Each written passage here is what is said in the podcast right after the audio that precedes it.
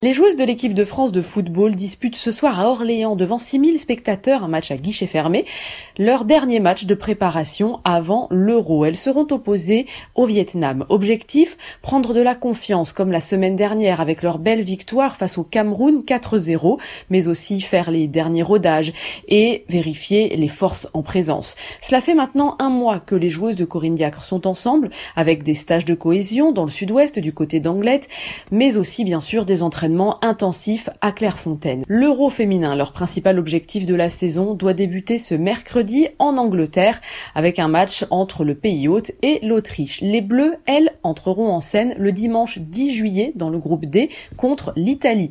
Leurs autres adversaires de poule seront la Belgique et l'Islande. Rappelons que les Pays-Bas sont les tenants du titre et que les Françaises, elles, n'ont jamais été sacrées championnes d'Europe. Elles rêvent donc plus que jamais de disputer la finale le 31 juillet à Wembley.